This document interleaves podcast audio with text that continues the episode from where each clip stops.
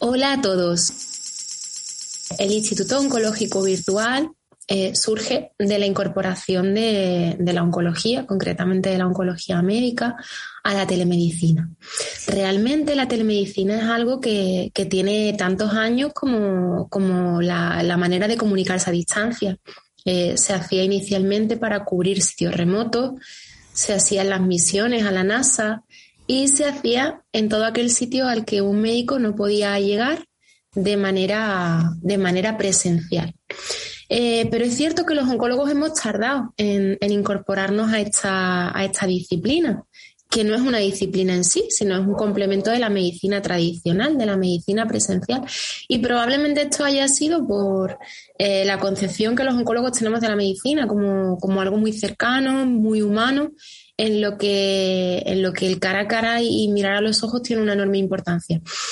Pero bueno, vino la pandemia, vino la emergencia sanitaria y tuvimos que hacerlo a la fuerza y, eh, sorpresa, descubrimos que servía para muchas cosas que no, que no habíamos tenido en cuenta antes y que era un buen complemento de la medicina presencial, de la medicina tradicional, que nos permitía estar cerca de los pacientes, mucho más cerca y de una manera mucho más continua. Y bueno, eh, de ahí surgió que tratásemos de no solo hacerlo en la emergencia sanitaria, sabiendo que los pacientes lo aceptaban muy bien en nuestra especialidad, sino hacerlo más allá y en eso estamos. En eso estamos de manera pública porque nuestros hospitales se están adaptando para incorporar esta manera de llegar a los pacientes, pero es verdad que los hospitales públicos son gigantes y como tales se mueven despacio. Y de ahí nuestra decisión de paralelamente crear un proyecto en el que de una manera más rápida, más ágil, a nuestro gusto, pudiésemos, pudiésemos llevar este proyecto adelante. De ahí surge nuestra unión con Intemed y, la creación del Instituto Oncológico Virtual, en el que estamos dando nuestros primeros pasos y, que esperamos que, sea de ayuda para, para la comunidad de pacientes oncológicos. Muchas gracias. Buenos días. Seguimos con nuestro ciclo de entrevistas en compañía de los miembros del Instituto Oncológico Virtual. Hoy estoy acompañada y muy bien acompañada con la doctora Raquel Calero Domínguez, psicooncóloga, y el doctor Javier Pérez Altosano, oncólogo médico. Buenos días a ambos. ¿Qué tal estáis? Bien, buenos días. Buenos días. Hoy toca eh, el acompañamiento terapéutico. Javier, ¿en qué consiste el acompañamiento terapéutico y por qué es tan importante? no es más que eh, ese viaje que hacemos todo el, todo el equipo oncológico sanitario con el paciente y con su familia desde el momento en que el paciente se diagnostica, eh, durante toda la fase terapéutica y después ya, pues bueno, en función del tipo de paciente, si es un paciente que ha recibido un tratamiento curativo, ya continuaremos con, con ese seguimiento de, de, por vida. Y después, pues por desgracia es un paciente metastásico no, con un tratamiento no curativo, pues lo acompañaremos en todo momento hasta el momento de, de su fallecimiento. Eh, bueno, todos hacemos acompañamiento terapéutico, lo hace el oncólogo, lo hace enfermería, lo hace sobre todo psico-oncología y tiene un papel mucho más fuerte que nosotros, al menos eh, una, mm, educación, una formación muchísimo mayor que la nuestra. Y es fundamental porque un, buen tratamiento, una buena terapia oncológica eh, puede ser muy eficaz, pero no sirve al final de nada si no está la parte humana y la, calidez y la cercanía y esa sensación de seguridad que transmitimos el equipo a, los pacientes y a los familiares. De todos modos, creo que, eh, bueno, yo creo que Raquel en esta pregunta tiene muchísimo más que aportar que, que yo. Sí, hablaremos con Raquel uh, en, en, dos minutos. Entiendo que la atención va a ser personalizada. ¿Por qué es tan importante que sea personalizada? Fundamental y es básico porque al final eh, cada persona tiene, eh, es diferente, al, cada persona somos diferentes al resto, tenemos unas vivencias, unas, unas creencias, unos sentimientos, una forma de afrontar los problemas y una historia personal detrás eh, completamente diferente y un entorno además sociofamiliar también diferente. Entonces es obligación del equipo sanitario adaptarnos a esa persona. No va a tener los, los mismos miedos una madre joven a la que se le acaba de diagnosticar un cáncer, a una persona muy mayor que está al final de su, de su, de su trayecto vital.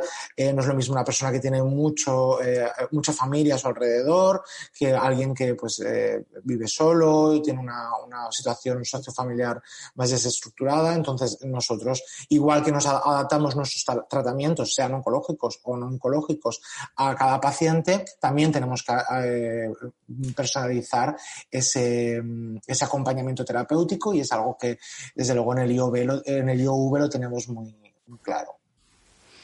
¿Qué es exactamente un comité de tumores? Em, es una, una, una, serie de sesiones de diferente periodicidad. Eh, los, los, tumores más frecuentes eh, son normalmente semanales, otros pueden ser quincenales o mensuales, en la que los especialistas eh, afines a, esa, a, ese tumor en particular, a esa patología tumoral en particular, nos reunimos para eh, comentar todos los nuevos casos y también para comentar algunos de los casos en evolución que presentan alguna, alguna complicación, alguna recaída para la cual no, eh, no tenemos clara la, decisión o queremos consensuarla.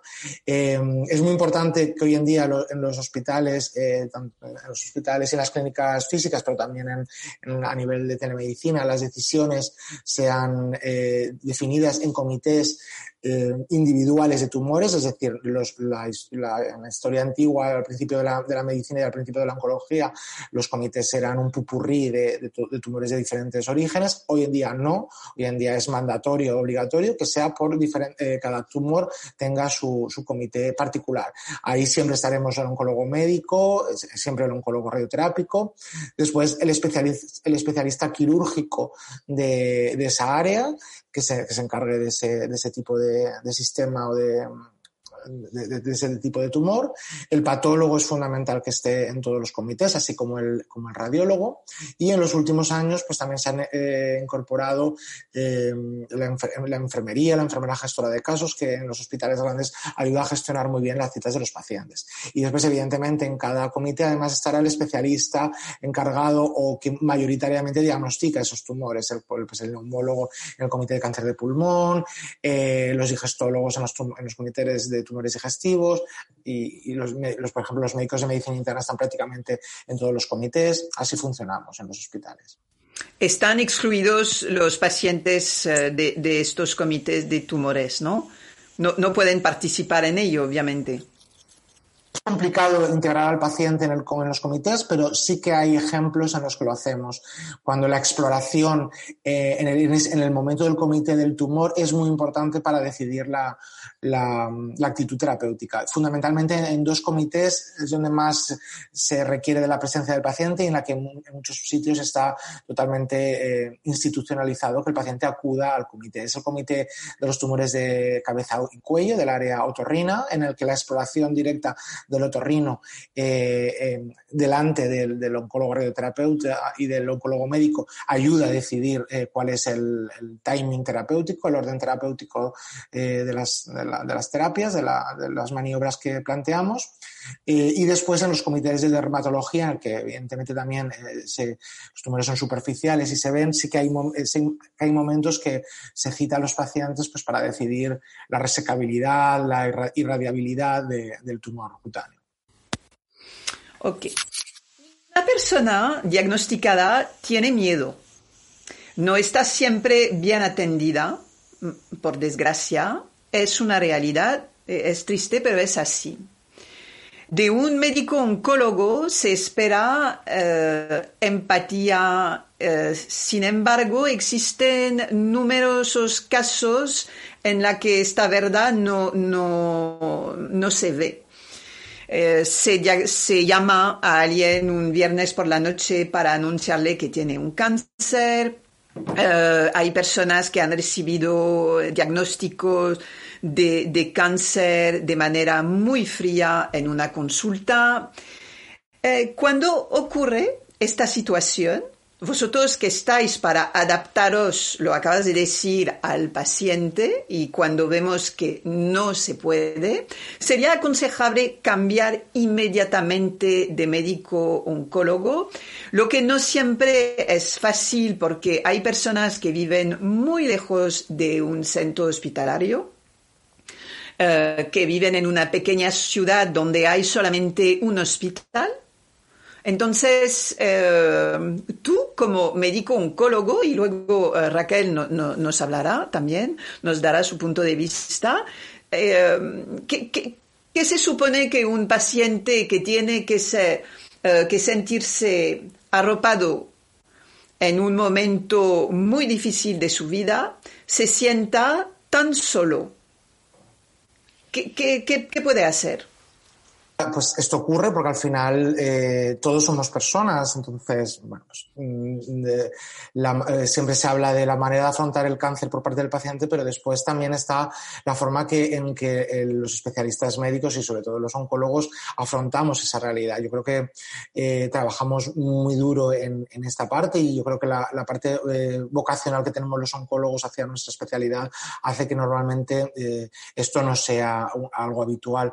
Pero es verdad que en un momento dado, pues todos tenemos, podemos tener un mal día, todos podemos tener una, mala racha, una mala temporada o bueno, pues puede ser que no tengamos esas habilidades comunicativas y de empatizar. Entonces, lo que le diría a los pacientes es que primero de todo, yo creo que todos nos merecemos una, segunda, una segunda oportunidad, punto número uno, pero eh, creo que, que, dentro de, de, lo que es el afrontamiento de la enfermedad creo que el paciente está en su pleno derecho de, mm, de buscar ayuda de la forma que, en que lo crea para eh, cada uno de los aspectos. Que quizás pues, en ese momento eh, puede, querer una, puede querer una segunda opinión porque la información le ha llegado bien, pero, pero, pero no por, algo, por lo que sea, no le ha acabado de convencer o porque... Eh, em, el, oncólogo pues eh, no ha sabido conectar en, ese momento. Entonces, eh, el buscar una segunda opinión y que le pueda dar ese tipo de tranquilidad, ese tipo de seguridad, tanto a nivel científico, si es el caso, porque no le ha convencido las explicaciones, o a nivel de, calidad humana y de, y de, empatía, yo creo que eh, el paciente está en su derecho y yo animo, animo a hacerlo, creo que debe hacerlo. Y como tú bien decías, pues hay, veces que es, muy fácil solicitarla eh, a nivel presencial, a nivel físico, cuando vives en una gran ciudad, pero por desgracia, pues hoy en día no, pues, en algunos momentos es más fácil eh, el desarrollo de una, segunda opinión a nivel telemático como ofrecemos nosotros en el instituto.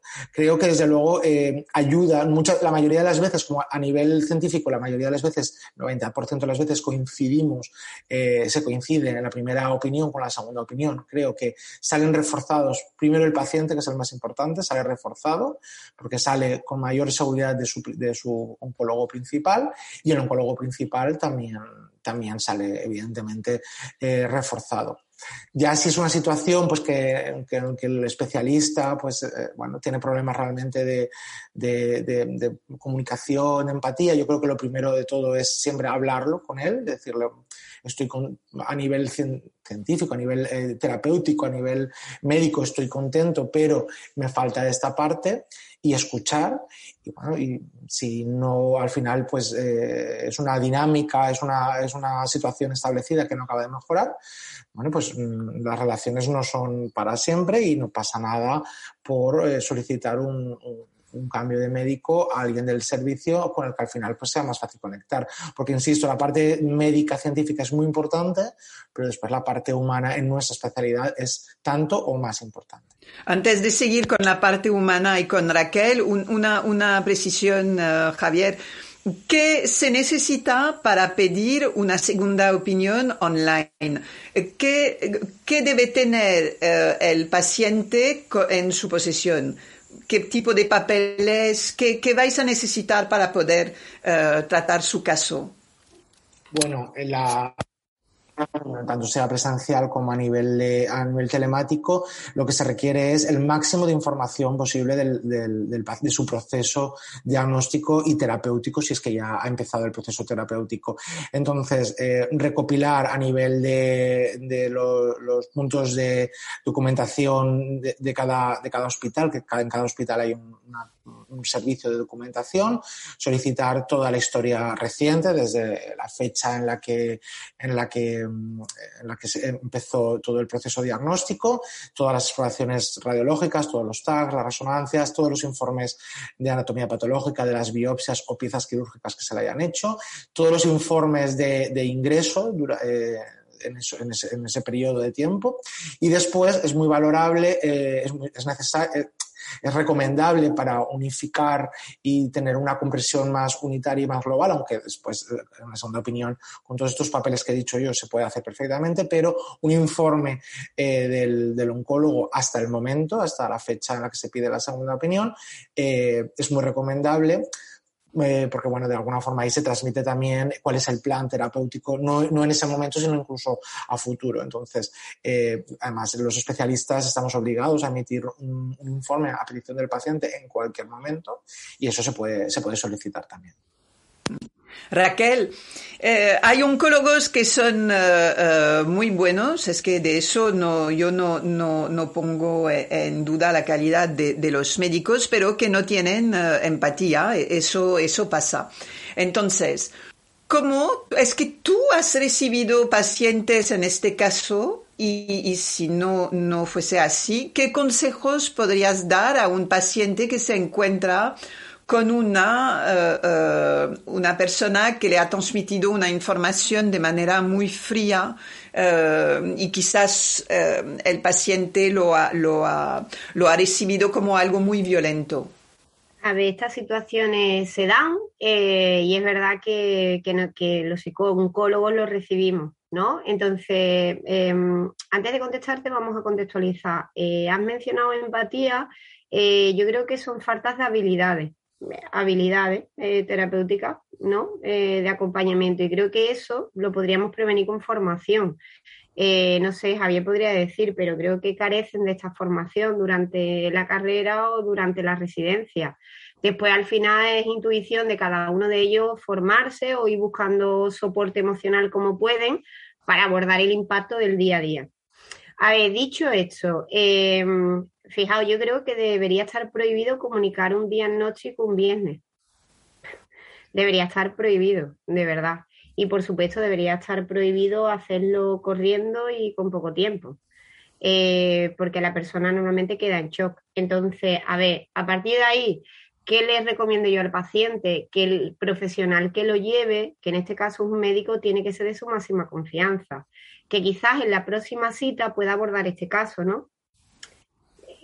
Que es su vida, que es su enfermedad y, que tiene que tener la valentía de afrontarlo porque ahí no hay tu tía. Entonces yo acompaño al paciente y lo empodero un poco para que esto lo pueda eh, manejar con su oncólogo, ¿no? Porque como dice Javier, oye, pueden haber un montón de variables. Eh, todos tenemos un mal día y puede vamos a tener buena fe y puede ser un mal día del oncólogo. Y el oncólogo también, cuando se ve un poco confrontado por el paciente, cuando el paciente hace estos argumentos, eh, no sé, mi experiencia también es que queda sorprendido y cambia la dinámica. Entonces, en un primer momento, eh, yo empoderaría al paciente, ¿no? Eh, como psicóloga del equipo, y les recomendaría que lo pudiera hablar en la siguiente cita. Eh, si esto se habla y esto no tiene arreglo, yo lo animaría a que cambie de profesional porque tenemos derecho a ¿no? un cuadro de libre designación. Lo que pasa es que, como dice, a veces es complicado en función de la zona donde nos toque vivir de los recursos, porque lo mismo, el especialista en tumor en concreto, pues solo uno, no hay dos. Sí, es delicado. Es delicado. En, en el comité de tumores donde está presente el paciente, eh, es una pregunta para ambos. Eh, ¿Se invita a un psicooncólogo en el momento en el que el paciente tiene que tomar una decisión importante? Eh, pensamos en su estado emocional, en su capacidad de tomar una decisión quizás en este momento, en este mismo día. ¿Te invitan, Raquel, o nunca? Yo no estaba en ninguna, Valeria. Yo durante muchos años en el hospital en el que estaba, era yo la que me interesaba en asistir eh, a esas sesiones clínicas, eh, donde poco a poco fui ganando mi sitio, pero donde a mí no se me invitaba. También era, te hablo de, hace muchos años, y en un comité ético, pues no he tenido nunca la oportunidad de estar ni de participar, ni se, ni se me ha invitado. No sé, Javier, sin su hospital, pues dan esa oportunidad a compañeras y creo que no. Estoy viendo su cara y dice que no.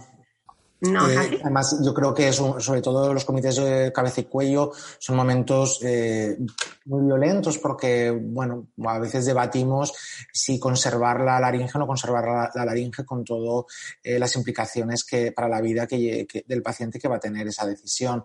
Y no, la, por desgracia, no, el psicólogo no, no, no se incluye. Al final, pues vamos todos con mucho, muchas prisas, con muy poco tiempo y a mí la verdad es que hay momentos en que me horror el comité de tumores. Intento, además, siempre intento decir que estemos solamente el otorrino que, lleva el paciente para que no haya, además estén los otros cinco otorrinos más del servicio y que el paciente no sienta que está en un, en un juicio, que es muchas veces yo creo lo que, lo que sienten y, cómo me sentiría, cómo me sentiría yo. y el gran problema es eh, lo que eh, ha denunciado Raquel muchísimas veces, es la precariedad de, los, de, la psiconcología en, España. Unas plantillas eh, insuficientes y que de, existentes en algunos casos y que encima dependen de, o de voluntariado o de, asociaciones o de, privatizaciones.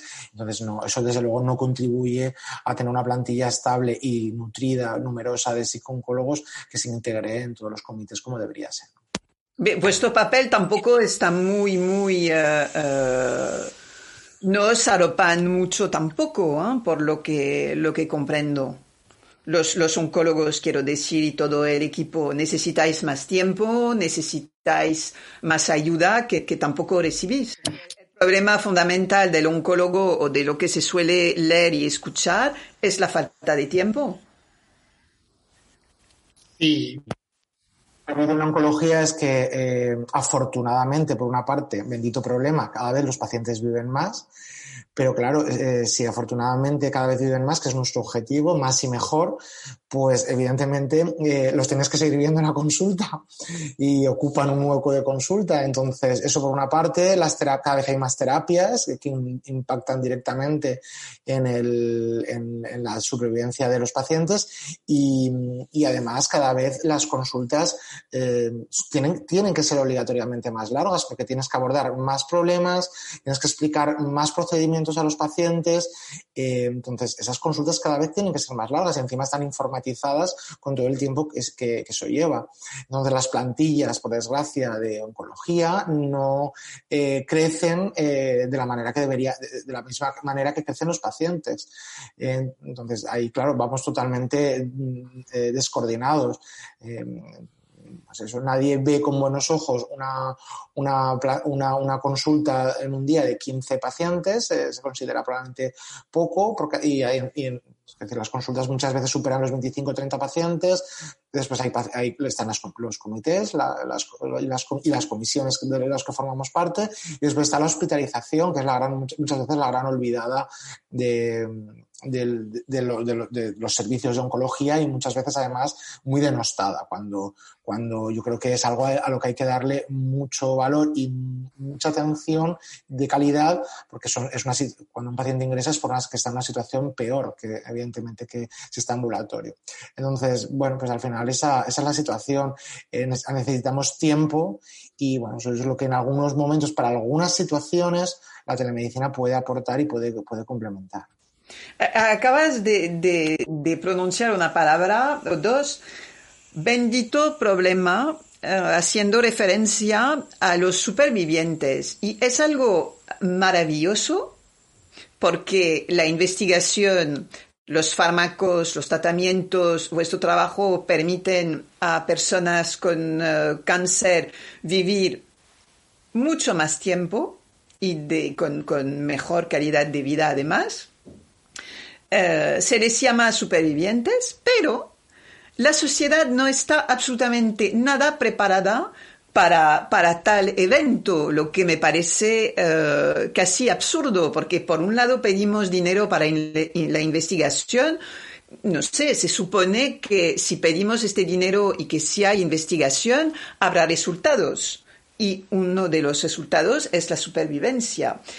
Una vez que una persona eh, tiene el cáncer silenciado, no quiero decir curado, silenciado, em, los efectos secundarios de los tratamientos siguen existiendo y eso me imagino que para casi toda la vida. En este mismo momento, el oncólogo ya no es la persona que debería tratar a, esta, a, este paciente, sino atención primaria, que tampoco está formada eh, para recibir un eh, paciente o un, paciente de, en, oncología. ¿Qué es? una, es que estamos, parece el circo esta historia. Es, complicado. Eh, ¿Quién debería seguir a estos largos pacientes, a, estos largos supervivientes? Pues bueno, es difícil de decidir. Al final yo creo que es quien tenga la formación y quien tenga el tiempo. Básicamente es esto. Puede ser el médico de atención primaria perfectamente, pero les falta la formación y el tiempo. Puede ser el oncólogo, pero nos falta el tiempo y eh, sí que quizás una formación específica en cuanto al largo superviviente, en cuanto a esas necesidades que va a tener para eh, el tratamiento de los síntomas crónicos, que hay síntomas que efectivamente van a persistir de, por vida. Eh, ahí tienes que tener una visión mucho más multidisciplinar y muchas veces los oncólogos estamos realmente centrados en las pruebas radiológicas para demostrar que, no, que el paciente no haya recaído. Y en eso se basan los, los seguimientos. Y no es solo los seguimientos, efectivamente. Eh, no es solo esa parte. Está la parte de, de, tratar al paciente a nivel psicológico y después a nivel físico. Es verdad que son síntomas muy difíciles de, de tratar, los síntomas eh, crónicos refractarios al, al, a, a, los tratamientos que podemos ofrecerles y no son síntomas poco agradecidos. Y cuando hay algo poco agradecido en medicina, pues el, el profesional sanitario tiende a, dar un paso atrás, a, intentar, a no abordar el, abordar el problema porque tenemos miedo al fracaso. Eso es algún mecanismo seguro psicológico que Raquel no sabe, no sabe explicar. Entonces, eh, creo que hace falta más formación y creo que hace falta una planificación, sobre todo una planificación eh, sanitaria de cómo abordar a estos pacientes porque están ahí, el bendito problema, pero muchas veces efectivamente lanzamos al paciente a su vida nuevamente sin, porque está, el cáncer está curado, está silenciado pero no, no, lo, preparamos ni física ni psicológicamente para volver a, reinsertarse en, su vida, en su vida de, pleno derecho como, como, debe ser. Raquel, yo desde hace 10 años escucho eh, escucho a los pacientes hablar de los efectos secundarios, decir que no se le toma en cuenta eh, nadie entonces, eh, ¿qué, qué, nos puedes decir? Porque supongo que de eso tú eh, eh, tendrás en tu consulta. ¿Y, cómo, cómo, hacer para que, para que el paciente, la persona que, sufra la enfermedad, se sienta comprendido, comprendida? Porque, porque aquí tenemos un problema también de, que salvar vidas está muy bien, pero ¿en qué condiciones? Mira, pues fíjate si lo entiendo que mi proyecto de tesis doctoral eh, fue un programa de intervención terapéutica, tanto física como psicológica, en supervivientes de cáncer de mama. Entonces había una intervención física en, agua, en medio acuático, ¿no? Eh, con un programa de water running eh, y un programa eh, de meditación eh, basado en BSR adaptado a pacientes oncológicos. A ver, es una realidad la afectación de la calidad de vida en el superviviente y entonces volvemos aquí a tener una falta simplemente de recursos, donde ya necesitamos a muchos más profesionales sanitarios que formaran parte de la plantilla o de un área del hospital donde se atendieran a estos profesionales. A ver, mira, fijaos, un fisioterapeuta, alguien que prescribe ejercicio físico, eh, por el tema que ha mencionado Javier, eh, con los tumores de cabeza y cuello, un logopeda experto. Eh, ¿Vale? Entonces, fijaos, todo esto, ¿cómo lo cubre el paciente? Volvemos a lo mismo, a nivel asociativo o lo paga de su bolsillo lo paga de su bolsillo, porque hay grandes profesionales en estas áreas, hay fisioterapeutas que están especializados en los tratamientos oncológicos, hay gente muy buena que prescribe ejercicio físico y que está especializado en cáncer, Em, igualmente logopedas, pero claro, esto hay que pagarlo previo pago. Esto no está contemplado en el Sistema Nacional de Salud.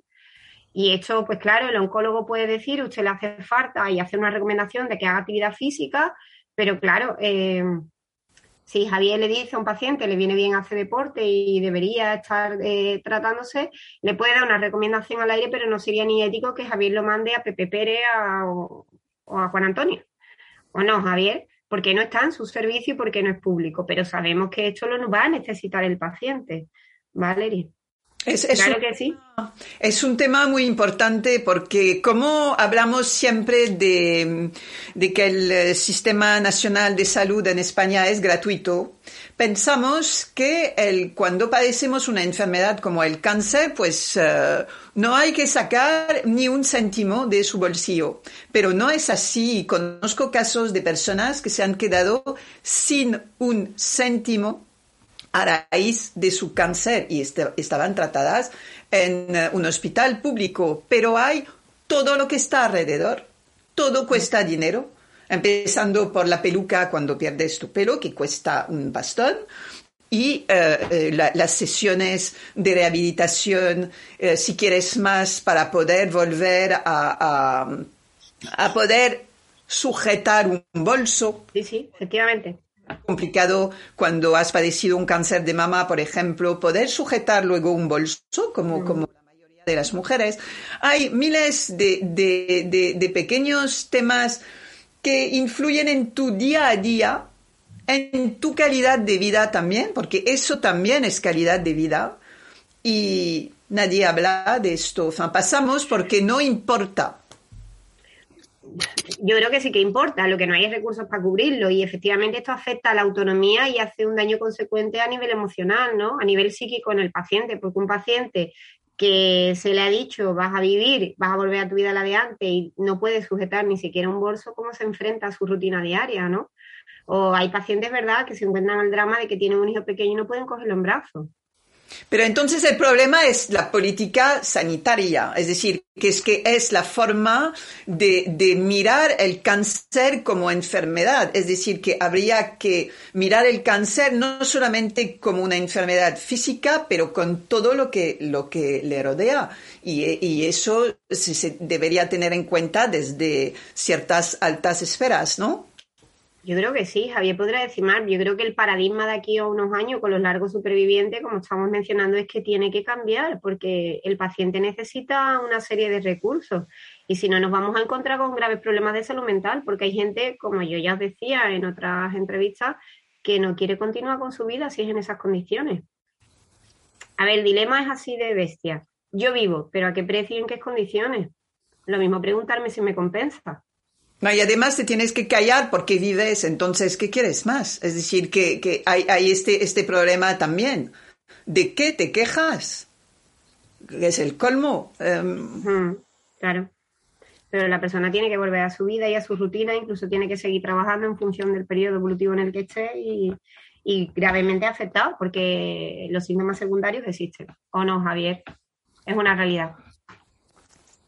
Pues, habéis, dado, habéis puesto el dedo en, la llaga, una llaga muy profunda y muy, importante. El problema es que no, esto no solamente nos atañe a la oncología, atañe a todas las especialidades. El problema yo creo que es un, eh, un problema conceptual de, dónde se tiene que poner el dinero, dónde se tiene que poner las inversiones y cómo se tienen que desarrollar las instituciones públicas. Eh, desde luego está claro que con, con dentro de que probablemente se pueda gestionar mucho mejor eh, los ingresos actuales o, los presupuestos actuales de la, de la, destinados a la seguridad social en cada una de las comunidades, lo que está claro es que eh, por mucho que aún se pueda mejorar un poco la gestión, con los presupuestos actuales no, no vamos a dar más de sí la, la, sanidad pública. Entonces, o hay realmente un cambio de, de, paradigma, de, de, planteamiento a nivel nacional, o desde luego eh, bueno, nuestra, nuestra sanidad va a seguir empeorando y empeorando a nivel de, calidad asistencial. Es decir, los, los, profesionales sanitarios podemos ponerle mucho, mucho empeño, pero al final llegamos, los recursos y nuestro esfuerzo llegan hasta un cierto punto. Y yo creo, y además la crisis del coronavirus pues lo, lo ha puesto muy de manifiesto. Eh, pues había, resulta que de pronto pues teníamos, tenemos pocas camas de UCI, tenemos eh, poca enfermería, tenemos poca atención primaria, ha tenido que venir una pandemia para volverlo a poner encima de la mesa y tampoco eh, se está solucionando el, tema. Y entonces, al final, la oncología somos una, especialidad más dentro de todas. El problema es que tenemos, nuestra enfermedad tiene unas consecuencias mucho más funestas que, otras enfermedades y, desde luego, o, a esto le damos una vuelta y empezamos a, a a, centrar los recursos en las personas y a que, lo, a que los mandatarios se escuchen a, a las personas que, que, trabajamos en esto y que sabemos cómo funcionan y, las necesidades, o, o, la sanidad, desde luego, pública se va a seguir deteriorando mucho y a mí me, me preocupa mucho el ir hacia un modelo de sanidad como puede ser el de Estados Unidos, eh, que para algunas cosas o para algunas personas puede ser muy beneficioso, pero si pensamos a nivel eh, global y cuando hablamos de una institución pública, pues tenemos que pensar en el 100% de los ciudadanos, desde luego no, mm, al menos en nuestro país no creo que sea un modelo a desarrollar y a seguir. Ya, y has, has mencionado una palabra, escuchar. A ver si por fin se escucha tanto a los médicos que saben de qué hablan y a las personas que padecen cáncer, que creo que deberíamos no escuchar siempre las mismas voces, pero las voces que de verdad no están ni pagadas ni, ni eh, sí, ni pagadas para, para, para, para decir lo, lo que viven. Hablamos, hemos hablado del paciente, hemos hablado de los médicos. Eh, a mí me gustaría saber si cuando hay decisiones en estos comités de tumores que se ven, que, luego se cuentan al paciente, eh, ¿cuál es el papel del cuidador? ¿Cuál es el papel de la, de la familia? Es decir, que cuando se anuncia una, una decisión, el médico se dirige al paciente, se dirige siempre al paciente o hay verdades que, mejor no, no, decir. O, em, y, o se dirige también a la familia. ¿Cómo, ¿Cómo, lo planteáis vosotros o es según quién entra en vuestra consulta? Varios puntos ahí, ¿no? Eh, varias, varias ideas. Una es la eh, realmente cómo contamos con, la, con la, figura de la familia y, del cuidador más directo a la hora de plantear una terapia. Yo creo que mm, en esto hemos mejorado eh, últimamente, en los últimos años. Yo creo que, mm, yo por ejemplo, lo primero que pregunto en la primera visita siempre es con quién vive, y, qué familia eh, tiene alrededor, tiene hijos, no tiene hijos, tiene pareja, no tiene pareja, con quién vive, dónde viven esos hijos, viven en la misma ciudad, viven en el mismo pueblo, a cuánto vive el, más cercano. Eh, yo creo que tener esa composición del lugar del apoyo sociofamiliar es fundamental, punto número uno.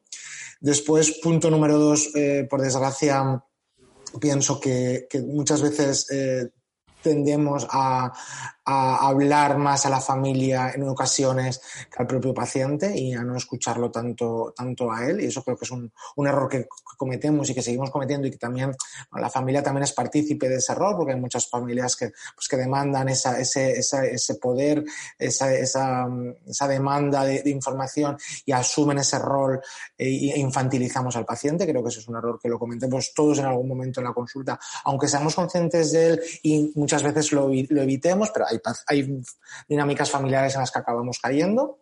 Y después, muy relacionado con esto, está eh, todo el tema de ocultación de información, información parcial, conspiración del silencio, que, bueno, yo creo que hay, situaciones unas situaciones quizás en las que tienes muy claro que por edad o a nivel físico, por condiciones del paciente, pues no vas a poder ofrecer ningún tratamiento eh, simplemente por las condiciones físicas del, paciente pues bueno, pues ahí puede estar un poco, no voy a decir justificado porque yo creo que nunca lo está. Yo siempre pregunto a los pacientes hasta, dónde quieres saber, sean jóvenes o sean mayores.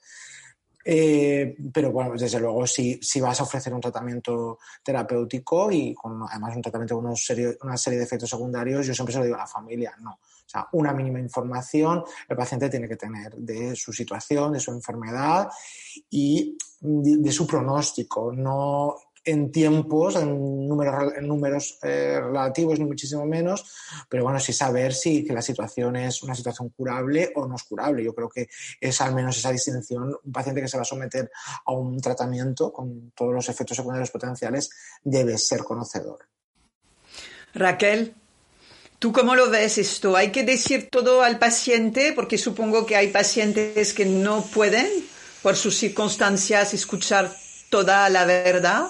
Y hay eh, otros casos también en la que la familia cree que tiene que proteger a, la, persona diagnosticada y, no ve que, ella puede y, que le, viene bien, porque supongo que a veces, eh, según el perfil del paciente, le viene bien saber que se puede encargar de su estado de ánimo, de, estas noticias y, que encuentra en ella misma una fuerza que quizás desconocía. ¿Cómo, cómo, qué, consejos nos podrías dar o según tu eh, experiencia? mira, yo creo que Javier está de acuerdo. Un paciente tiene derecho siempre a saber. aquí la cuestión son los tiempos y en función de la personalidad previa, pues cada paciente tiene un tiempo para asumir un diagnóstico y un pronóstico, ¿vale? Esta es la maestría del oncólogo, indagar y ver, eh, analizar hasta cuánto el paciente quiere saber, porque hay pacientes que echan un paso atrás y dejan por delante al familiar. Pacientes, como yo siempre os digo, ilustrados y formados. A ver, porque yo cuando empecé todavía nos llegaban personas mayores que no sabían leer y escribir.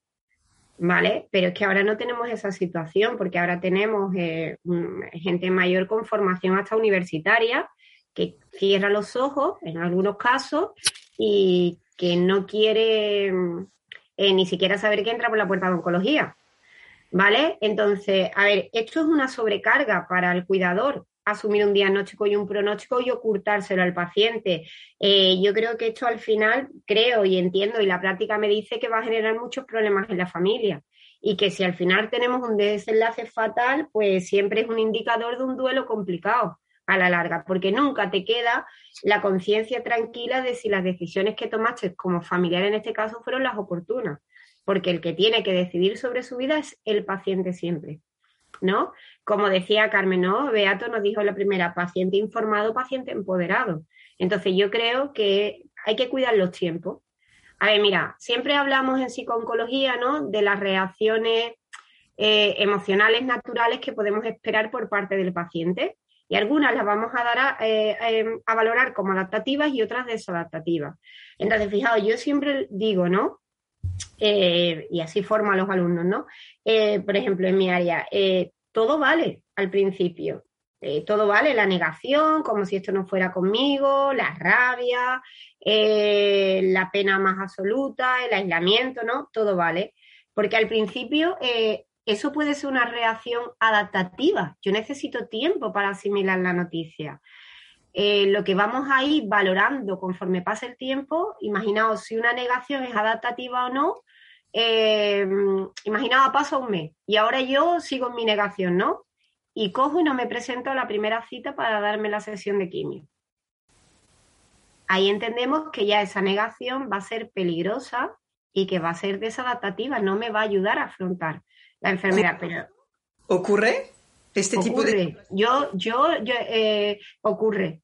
Hay pacientes incluso que retrasan, que retrasan, que retrasan ir a las consultas médicas por ese miedo atroz. Ocurre. Y yo, eh, Javier os podría decir, pero yo como me llegan a psicología, hay pacientes que pierden la cita hasta de quirófano porque no se encuentran preparados y no se presentan. Fijaos qué, qué desastre tal y como están las cosas. Y ahí supongo que es fundamental la relación entre el médico y el paciente fundamental. Y el paciente que hace eso lo hace porque previamente probablemente acarrea eh, un cuadro psicopatológico. Yo ya os dicho, os mencionaba en, en otras charlas, es que no es lo mismo un estilo vital positivo, empoderado, que gente que acarrea historias de depresión o gente que acarrea fobia. Entonces, este perfil, no, a ver, paciente que hace eso ya nos va a delatar mucho de su personalidad. Por eso os decía que debería ser casi obligatorio una evaluación psicológica inicial para entender a qué paciente nos estamos enfrentando, a qué familia y qué necesitan. Porque habrá muchos pacientes que vayan rodados, que vayan estupendamente, pero nos quedamos con un porcentaje, oye, que encima de que se adapta mal, pues también nos acarrea problemas si no se presenta tratamiento, no se presenta o nos abandona una cita de quirófano. En, las charlas que se pueden hacer online eh, de telemedicina, se, presencia, están presentes las figuras del oncólogo y de la psicooncóloga como lo que estamos haciendo ahora. Eso se puede, se, puede realizar, ¿no? Lo que no existe en la mayoría de los hospitales en, eh, cuando nos presentamos en, persona.